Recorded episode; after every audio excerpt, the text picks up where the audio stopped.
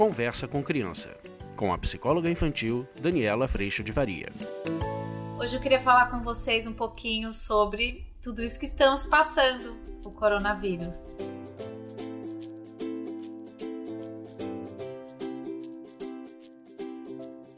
Oi, gente! Vocês sabem que muitos de vocês talvez já tenham assistido aqui no canal o meu testemunho. O grande disparador da minha rendição foi a experiência de ter passado o furacão Irma. Na hora em que a gente se dá conta do quanto a nossa condição humana é vulnerabilidade, a gente é capaz de enxergar a nossa tentativa de controle, a nossa ilusão de controle, nossa arrogância, prepotência, o quanto muitas vezes a gente se põe no ponto central da nossa vida, o quanto muitas vezes tem orgulho, vaidade e tudo isso. E agora a gente está vivendo essa experiência de plena vulnerabilidade com o coronavírus e tudo que está acontecendo. No próximo vídeo eu vou trazer para vocês algumas estratégias talvez ou possibilidades do que a gente pode fazer enquanto família, como que a gente pode lidar com esses dias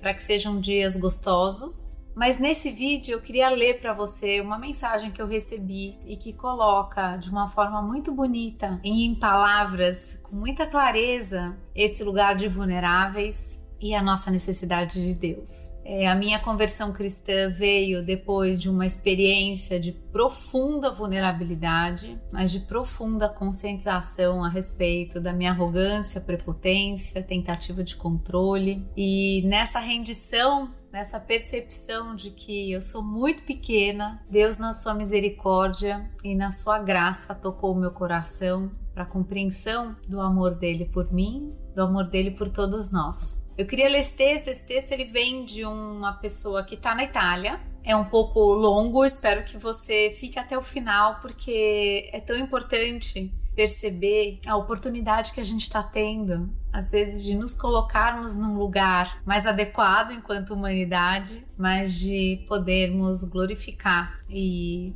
trabalharmos a nossa fé nesse Deus vivo que enviou seu Filho unigênito para cá, para morrer por nós e para sim demonstrar todo o seu amor nesse processo da nossa salvação a respeito da eternidade. Essa mensagem ela foi traduzida por um rapaz chamado Jonatas Miranda, mas eu não sei o nome do autor da mensagem, mas acho que é um, um belo passeio de reflexão. E por isso que eu quis trazer isso aqui para vocês.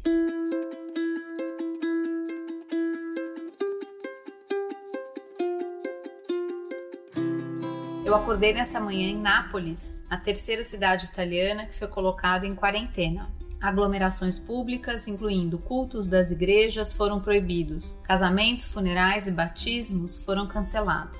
Escolas e cinemas, museus e academias estão fechados. Minha esposa e eu acabamos de retornar de uma ida às compras que nos tomou duas horas de fila para o caixa. Eu passei por isso hoje aqui. Fui até o mercado e de repente é essa mesma sensação de quando tem furacão aqui na Flórida, de que tem uma coisa no ar, tem algo que vai, parece que vai estourar a bomba, sabe? Vai estourar a bolha. Alguma coisa tá chegando, né? Normalmente é a tempestade, agora é o vírus. A Itália correntemente tem reportado os maiores números de casos de coronavírus fora da China: 9.172 casos e 463 mortes. Como resultado, 60 milhões de pessoas têm sido orientadas a permanecer em suas casas, saindo somente em casos absolutamente necessários. Como cristãos, como respondemos a tal crise? Resposta com fé e não com medo. Nós devemos olhar para o olho da tempestade e nos perguntarmos: Senhor, o que o Senhor espera que eu aprenda com isso? Como o Senhor quer me mudar nessa experiência? Como que o Senhor quer trabalhar o meu caráter, o meu ser nessa experiência.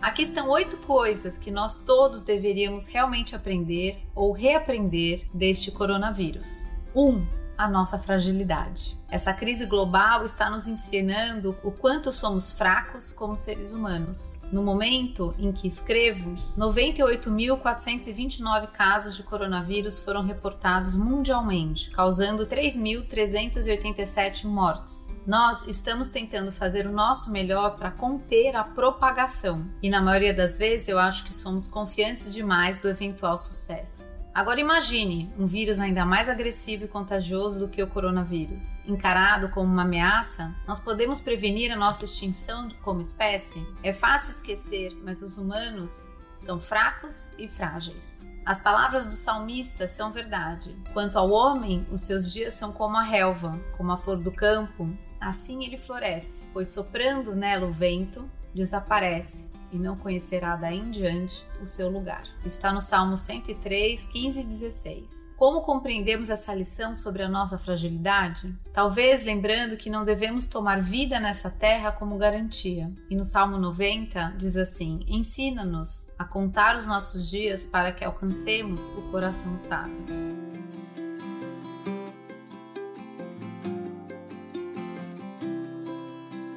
A segunda coisa que a gente tem para aprender é a nossa igualdade. Não respeita limites étnicos ou fronteiras nacionais. Não é um vírus chinês, é o nosso vírus. Está no Afeganistão, na Bélgica, no Camboja, na Dinamarca, na França, América, 77 países e contando já foram contaminados pelo coronavírus. Nós somos todos membros de uma grande família humana, criados à imagem de Deus. Está em Gênesis 1. A cor da nossa pele, o idioma que falamos, nossos sotaques e nossas culturas não são levadas em consideração aos olhos de uma doença contagiosa. Em nosso sofrimento, na dor de perder alguém querido, nós somos completamente iguais, fracos e sem respostas. Aos olhos do mundo, nós somos todos diferentes. Aos olhos do vírus, somos todos iguais.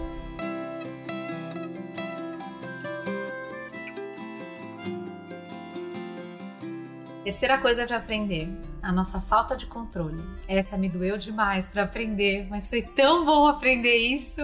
Todos nós amamos estar no controle. Nós fantasiamos que somos os capitães do nosso destino, mestres da nossa sorte. A realidade é que hoje, mais do que antes, nós podemos controlar partes significantes das nossas vidas nós podemos controlar o aquecimento e a segurança da nossa casa remotamente. Nós podemos movimentar o dinheiro ao redor do mundo com um clique em um aplicativo. Nós podemos controlar nossos corpos através de treinamentos e medicações. Mas talvez esse senso de controle seja uma ilusão uma bolha que o coronavírus estourou, revelando a realidade que nós não estamos realmente no controle. Agora, aqui na Itália, as autoridades estão tentando conter a propagação desse vírus, fechando, abrindo e fechando novamente as escolas de nossos filhos. Eles têm a situação sob controle?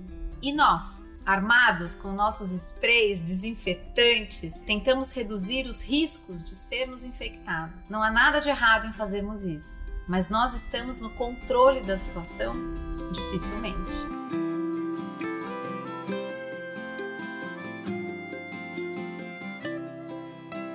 Quarta oportunidade de aprendizado: a dor que compartilhamos em sermos excluídos. Há alguns dias, um membro da nossa igreja viajou para o norte da Itália. No seu retorno para Nápoles, ela foi excluída de um jantar com colegas de trabalho. Disseram que seria melhor ela não comparecer devido às suas recentes viagens ao norte, mesmo ele sabendo que ela não tinha estado perto de nenhuma área de risco e não estava mostrando nenhum sintoma de coronavírus. Obviamente, esse distrato a machucou. Um proprietário de 55 anos de idade de um restaurante no centro de Nápoles foi recentemente colocado em quarentena. Tendo dado positivos testes para o coronavírus, diziam que ele se sentia relativamente bem fisicamente, mas que ficou triste pelas reações de muitos dos seus vizinhos. O que mais o machucou não foi o resultado positivo para o coronavírus, mas a maneira que ele e sua família foram tratados pela cidade em que viviam. Essa informação foi no Jornal da Manhã, do dia 2 de março de 2020, lá na Itália. Ser excluído e isolado não é uma coisa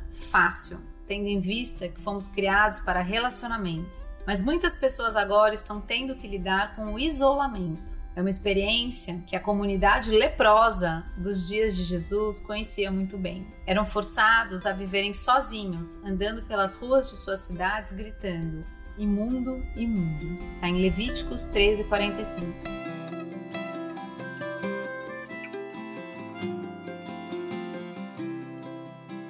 Outro aprendizado: a diferença entre o medo e a fé. Essa tão importante, né? Qual é a sua reação com essa crise? É fácil ser dominado pelo medo, é fácil ver o coronavírus em todo lugar que eu olho, no teclado do meu computador, no ar que eu respiro, em contato físico, em cada esquina, esperando para me infectar. Nós estamos em pânico? Ou talvez essa crise está nos desafiando a reagir de maneira diferente, com fé e não com medo. Não fé nas estrelas ou em alguma deidade desconhecida. Em vez disso, fé em Cristo, o bom pastor, que é também a ressurreição e a vida. Certamente, Somente Jesus está no controle dessa situação. Certamente, somente Ele pode nos conduzir através dessa tempestade. Ele nos chama para confiar e crer, para ter fé e não ter medo.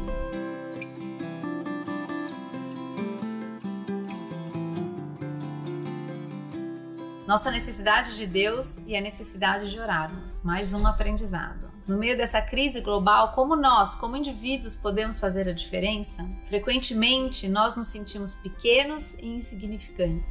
Algo que podemos fazer. Nós podemos chamar ao nosso Pai Celestial. Ore pelas autoridades que governam nossos países e cidades. Ore pelos times médicos que estão tratando da doença. Ore pelos homens e mulheres e crianças que já foram infectados, pelas pessoas que estão com medo de deixar suas casas, por aqueles que vivem nas áreas de risco, por aqueles que estão nos grupos de risco com outras doenças e pelos idosos. Ore para que Deus possa nos proteger e guardar. Ore a Ele para que Ele possa nos conceder misericórdia. Ore também para que o Senhor Jesus retorne, que Ele possa voltar e nos levar para a nova criação que Ele tem preparado para nós. Um lugar que não haverá mais lágrimas, nem morte, nem luto, nem choro ou dor. Isso está em Apocalipse 21.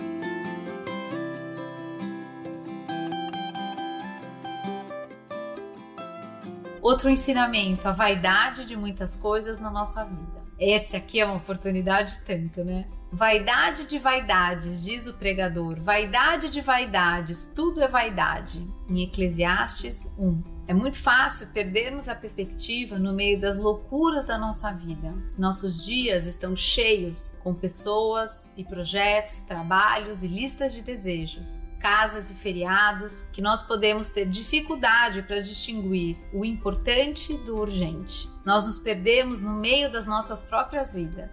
Talvez essa crise nos relembre com o que devemos nos preocupar nas nossas vidas. Talvez nos ajude a distinguir entre o que é significativo e o que é sem sentido. Talvez o campeonato de futebol, ou aquela cozinha nova, ou aquele post no Instagram não seja essencial para minha sobrevivência. Talvez o coronavírus esteja nos ensinando o que realmente importa.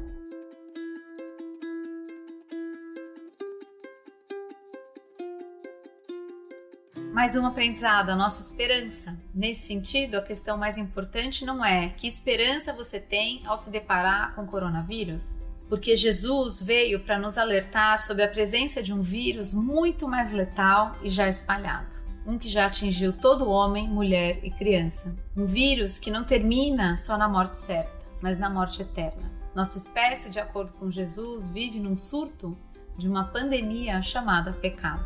Qual é a esperança diante desse vírus? A história da Bíblia é a história de um Deus que entrou no mundo infectado com esse vírus. Ele viveu com pessoas doentes, sem vestir uma roupa de proteção química, mas respirando o mesmo ar que nós respiramos, comendo a mesma comida que nós comemos. Ele morreu isolado, excluído do seu povo, aparentemente longe do seu pai, em uma cruz. E tudo isso para que ele pudesse fornecer a esse mundo doente um antídoto para o vírus para que ele possa nos curar e nos dar a vida eterna. Ouça suas palavras. E disse-lhes Jesus: Eu sou a ressurreição e a vida. Quem crê em mim, ainda que morra, viverá. E todo o que vive e crê em mim não morrerá eternamente. Crês nisto? Está em João 11, 25.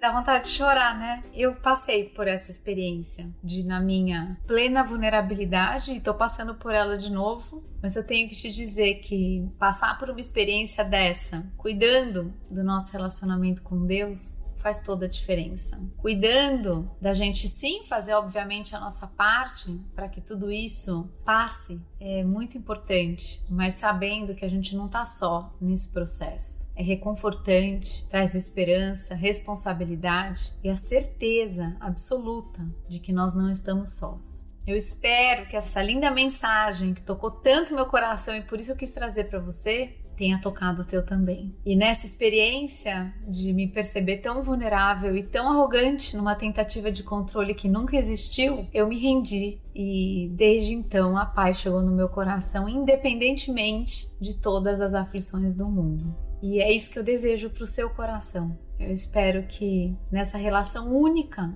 que é sua e de Deus, que você possa receber essa graça e essa misericórdia nesse momento tão desafiador para todos nós, mas que nós possamos, certos da Sua presença, entender que sim, não estamos sós e temos muito para aprender nessa oportunidade que estamos tendo. Um beijo, fica com Deus e eu espero que você tenha gostado. Eu agradeço muito a presença dele no meu coração. A gente se vê. Tchau! Você acabou de ouvir Conversa com Criança, com a psicóloga infantil Daniela Freixo de Faria. Mande seu e-mail para conversa@danielafaria.com.br.